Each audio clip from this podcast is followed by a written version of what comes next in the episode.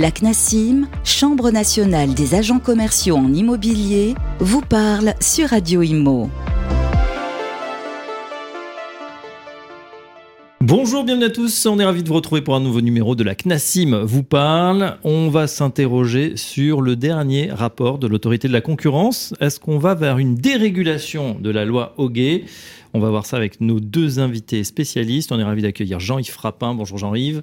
Bonjour Fabrice. Je rappelle que vous êtes secrétaire général de la CNASIM, syndicat des agents commerciaux en immobilier, et vous êtes venu avec un expert, c'est Claude Olivier Bonnet. Bonjour Claude Olivier. Bonjour Fabrice. Formateur reconnu dans la profession, vous êtes le créateur d'Estimia sur la plateforme DJP pour les agents immobiliers qui euh, sont aujourd'hui multitâches et qui ont de plus en plus d'estimation également à faire. Alors messieurs, euh, est-ce qu'on est en train de remettre en cause la loi Hoguet qui date de 1970 C'est bien ça Jean-Yves?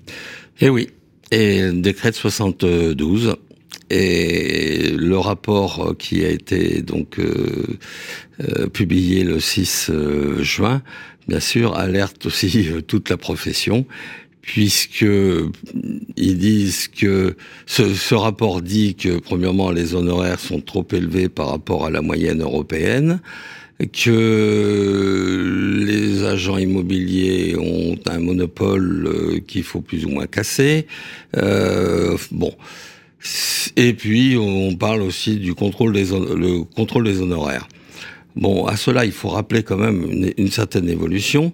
Il y a eu, euh, auparavant, euh, on appelait ça des, des agents d'affaires, dans, les mhm. années 60, euh, avant cette fameuse loi Hoguet. ensuite, donc, il y a eu la loi Hoguet, qui, qui, qui est, avec ces différents articles, qui a bien régulé la, la profession. il y a eu des aménagements, notamment en ce qui concerne les négociateurs indépendants, car je rappelle quand même que si la A été créé, c'est justement afin de pouvoir donner un statut véritable aux négociateurs indépendants, euh, grâce à l'article 97 de la loi LENL du 13 juillet 2006. Ensuite, euh, nous avons obtenu, la CLASIM, nous avons obtenu le fait qu'un agent commercial en immobilier euh, pouvait exercer en tant qu'auto-entrepreneur alors que les agents immobiliers, eux, ne le peuvent pas. Et dès février 2013, euh, lorsque nous avons été convoqués par euh, le pôle, la, directrice du pôle immobilier de la chancellerie, euh, ben, nous, en prévision de la, de la loi Allure de, de Madame Desflots, ben, nous avons dit qu'en effet, il faut, il faut peut-être faire avancer les choses. À l'époque, 50% des transactions mmh. étaient faites par, entre particuliers aujourd'hui, grâce à la multitude des agents commerciaux qu'on appelle aussi mandataire, puisque un agent commercial est un mandataire, ce taux est passé à, 60, à 30% seulement. Bon, et donc il y a encore 30%. Et nous, notre, euh, ce que nous avions proposé à l'époque, en 73, c'est de dire l'obligation de passer par un professionnel d'entremise immobilière comme ça, ça évitera beaucoup de soucis, beaucoup de... Comme ça se fait dans d'autres pays. Exactement, comme ça se fait dans d'autres pays. Et automatiquement, compte tenu que le gâteau sera plus large, les honoraires baisseront. Bon. Le développement de tous ces réseaux de mandataires qu'on appelle, mais qui sont des agences immobilières, hein, sauf qu'ils ont recruté une multitude d'agents commerciaux euh, répartis sur toute la France, a permis quand même de faire baisser justement ces honoraires. Aujourd'hui, euh, au-dessus de 4%, euh, bah, euh, je crois que la concurrence joue. Enfin, Claude, il, me le dira, mais il me le confirmera. Mais moi, je vois, je vois bien un petit peu, justement, sur les, les chiffres d'affaires que nous avons de nos, de, de, de, la part de nos adhérents. Aujourd'hui, quelqu'un qui, qui est au-dessus de 5%, il sera, il, aura un problème de concurrence avec un autre. Bon, donc ça a permis de faire mmh. ça, et ça a permis aussi d'accroître le, marché, puisque 70% sont des, transactions sont réalisées par des, par des professionnels. Par des professionnels. Et pourtant... ce que pardon. Et ce que j'avais aussi préconisé, c'est que du fait que on donne l'exclusivité, si je peux dire, de la transaction immobilière à des professionnels de l'immobilier, c'est-à-dire des agents immobiliers, les notaires s'occupent du juridique et arrêtent de faire de la transaction immobilière. Parce qu'on peut pas être juge et parti. Alors évidemment, à ce moment-là, on va dire, oh, monsieur, si vous voulez vous attaquer au notaire, oh là là, c'est pas fini. Bon, on a fait marche arrière. Par contre, ce que nous avions préconisé aussi à l'époque, c'est de faire une certification. Parce que c'est pas parce que vous avez une mmh. licence ou une maîtrise de droit ou un diplôme d'école de commerce que vous êtes apte à faire, euh, euh, à, diriger une agence immobilière. Donc nous, nous avons toujours été avec les autres syndicats de la profession pour une formation initiale et surtout, nous, nous avons préconisé la certification qui est à revoir tous les trois ans mhm. avec un audit concernant. Ça n'a pas été adopté. Il y a même un décret qui a été fait sur la formation initiale qui n'est jamais paru, alors que on fait la formation continue sans contrôle. Hmm. Voilà. Donc voilà la situation actuelle. Et là, on parle d'abroger l'article 1 de la loi, de la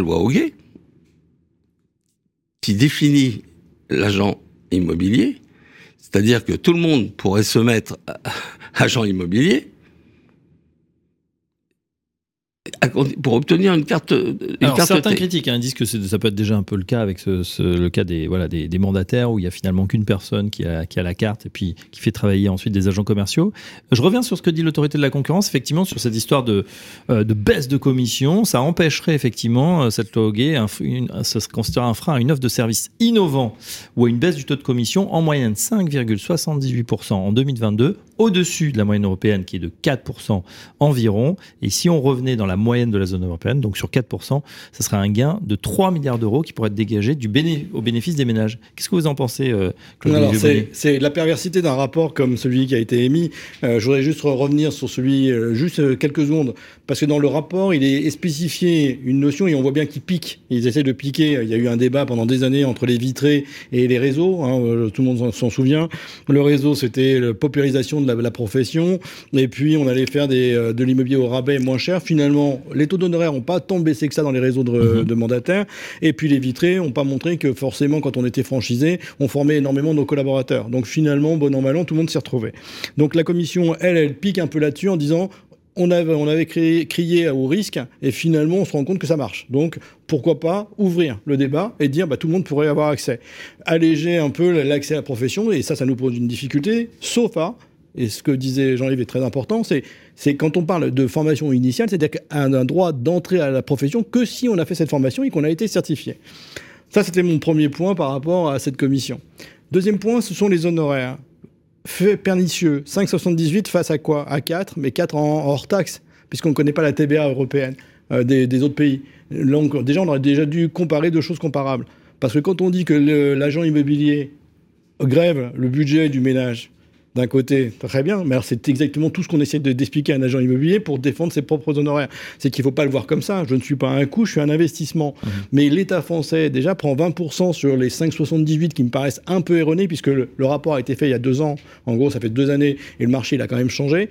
Alors, je serais peut-être pas aussi sévère que toi, mais dans les grandes villes, oui, on est plutôt aux alentours de 4 à 4,2% en moyenne. Dans du rural, on peut être entre 5 et 6 mais je ne crois pas réellement que la moyenne soit aux alentours de 5,78. Donc bon, après, d'où viennent les chiffres, je, voudrais voir. Et surtout, il y a, quand on parle que l'agent immobilier vient grever le budget d'un ménage, il y a quand même un double effet de taxation, puisque quand je suis charge vendeur, mes honoraires sont taxés à 20% et retaxés une deuxième fois à 7,7% avec ma TVA. Donc ma TVA est retaxée elle-même quand il y a des droits de mutation appliqués. Donc là aussi, et le CNR en revanche touche du doigt un point qui me paraîtrait intéressant, c'est qu'on uniformise la présentation des annonces immobilières et des honoraires d'agence en disant bien tout le monde doit communiquer de la même façon parce que tout le monde joue entre ceux qui sont charge vendeurs et ceux qui sont charge acquéreurs. C'est pas le cas aujourd'hui. Vous dites c'est trop disparate parce qu'il y a eu des progrès quand même. Avant, il y avait euh, c'était un peu caché. Non, mais ça oui, mais ça, ça, reste le jeu. Dans, du, dans le monde du haut de gamme, euh, vous allez voir qu'une grande majorité seront charge vendeurs pour pas qu'on on ait une action côté euh, honoraire et côté prix. Mais euh, ça, c'est bon. Après, c'est le jeu. Mais simplement, je pense qu'il faudrait sortir de la taxation les honoraires d'agence immobilière. Déjà, ça ferait moins de, moins de, budget à payer en taxes pour les, acquéreurs. Ça, lui permettrait d'être plus à l'aise. Euh, l'enregistrement, je crois que c'est de l'ordre de 11%. Hein. Non, non c'est 7,7 à 7,8%. Mais 7,8% de droit d'enregistrement, par exemple, sur des honoraires à 20 000 euros, bah, ça me fait encore un budget de 1500, 1600 euros en sus. Mhm. Donc c'est aussi grevé dans mes, dans mes rénovations. Donc ça, cette histoire du contrôle des zonos, je suis entièrement d'accord avec Jean-Yves. Pourquoi pas dans ce cas-là? Mais dans ce cas-là, ça veut dire automatiquement l'intermédiaire qui doit euh, faire l'intermédiation de la transaction doit être un professionnel de l'immobilier. Pourquoi? Parce que quand on dit les notaires, combien de fois un notaire est allé réellement chez son client voir le bien? Eh bien, moi, j'accepte d'être responsable, donc d'engager ma responsabilité d'assurance dedans, et d'être les yeux du notaire. Voilà, donc si on nous disait demain, on vous contrôle à 4% ou 3,8% forfaitaire, vous ne pouvez pas prendre plus que ça, ce qui est dommage parce qu'on est un métier à la fois privé, à la fois commercial. Pourquoi pas l'accepter? Mais dans ce cas-là, toutes les transactions doivent transiter à 95% par des professionnels immobiliers qui auront une responsabilité de ce qu'ils ont vu. Parce que, je ne sais pas si vous avez eu le rapport cette semaine, 120 000 piscines en France n'ont pas été déclarées, n'ont pas fait l'objet d'une déclaration. L'État français est en train de refaire des contrôles. Ben, nous, on est, on est obligé de le dire quand il y en a une.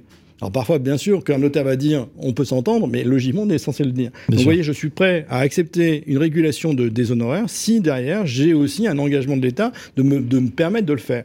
Et puis ensuite, le deuxième, dernier point, le deuxième point, un coût. C'est pas du tout ce qu'on voit nous. On n'est pas un coût, nous. On est un investissement parce qu'on va permettre à un, particulier d'avoir un filtre, de mettre de la distance entre lui et son acheteur, parce que parfois c'est nécessaire, de mieux axer notre axe de, communication vers l'acheteur et de faire acheter et non pas de vendre le bien de, Donc tous ces investissements que nous faisons, et on est quand même la rare, une des rares professions, à engager de la dépense sans être certain d'être rémunéré. Donc il faut bien qu'il y ait un succès vise, parce qu'on prend un risque aussi de notre côté. Et voilà. Un risque avec euh, le fait que c'est vrai que vous n'avez jamais une rémunération. Après, c'est vrai que du côté euh, euh, de celui qui, qui, qui, achète, se dit bah tiens, ça peut être des montants assez importants.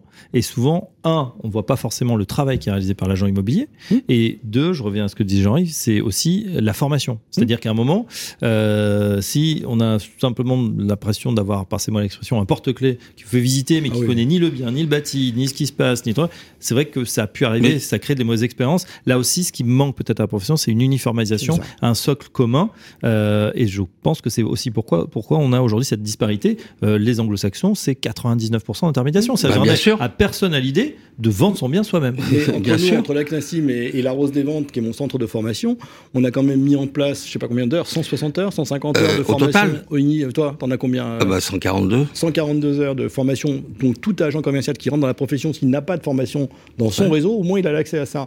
Et nous, on, franchement, ça fait 15 ans que j'œuvre pour ça, c'est d'essayer d'améliorer cette profession. Parce que là, je suis entièrement d'accord, c'est que il y a un rapport qualité-prix. Si j'ai quelqu'un qui a l'air de rien connaître, qui sait même pas quand il rentre en disant, bah là c'est la... ah non c'est pas la cuisine, pardon. Euh, là, bon, c'est vrai que là je peux comprendre que le client s'agace.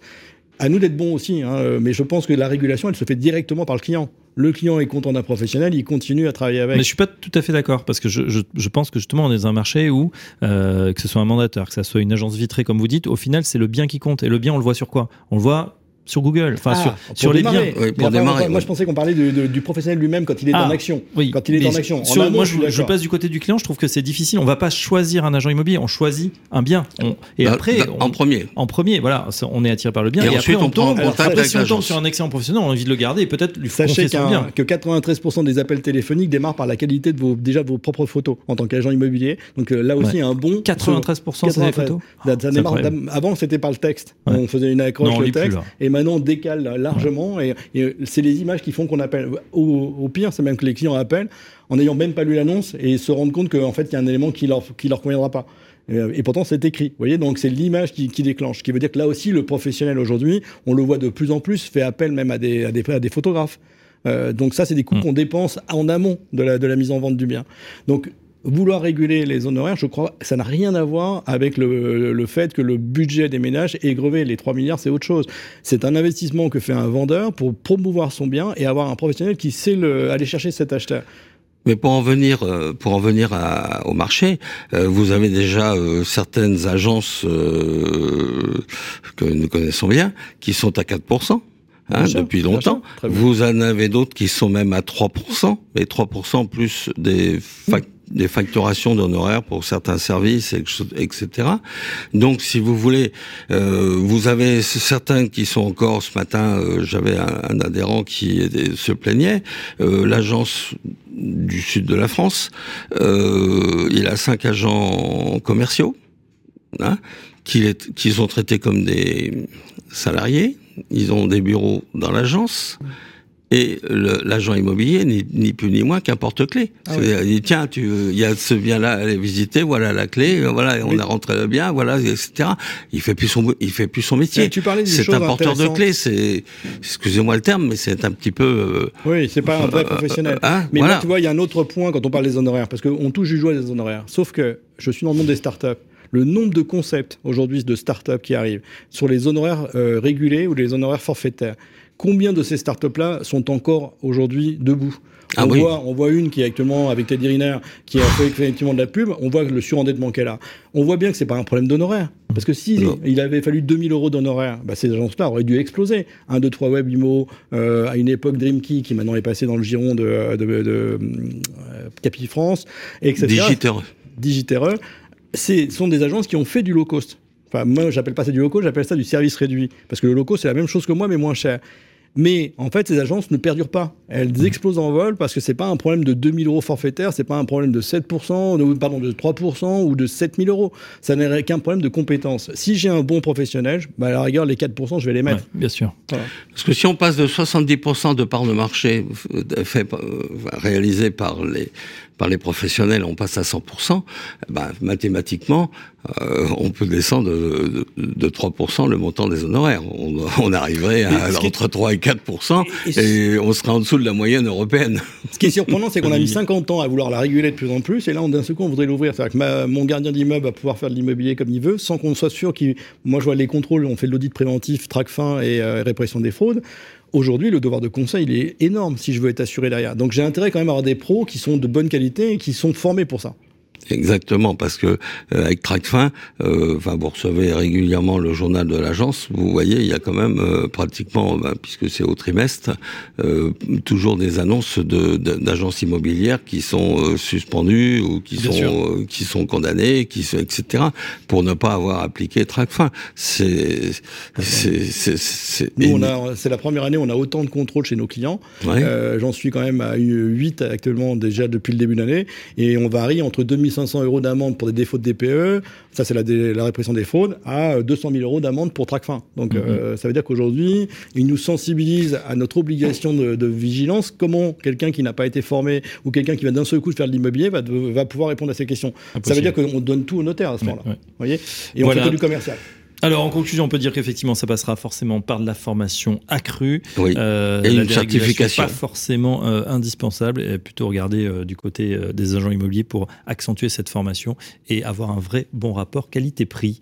Merci messieurs, Claude Olivier Bonnet, pardon, Claude Olivier Bonnet, formateur et créateur d'Estimia, et puis Jean-Yves Frappin, bien sûr, secrétaire général de la CNASIM. Merci messieurs, on se retrouve très prochainement pour un nouveau numéro de la CNASIM vous parle. La CNASIM vous parle, une émission à réécouter et télécharger sur le site et l'appli radio.imo et sur toutes les plateformes de streaming.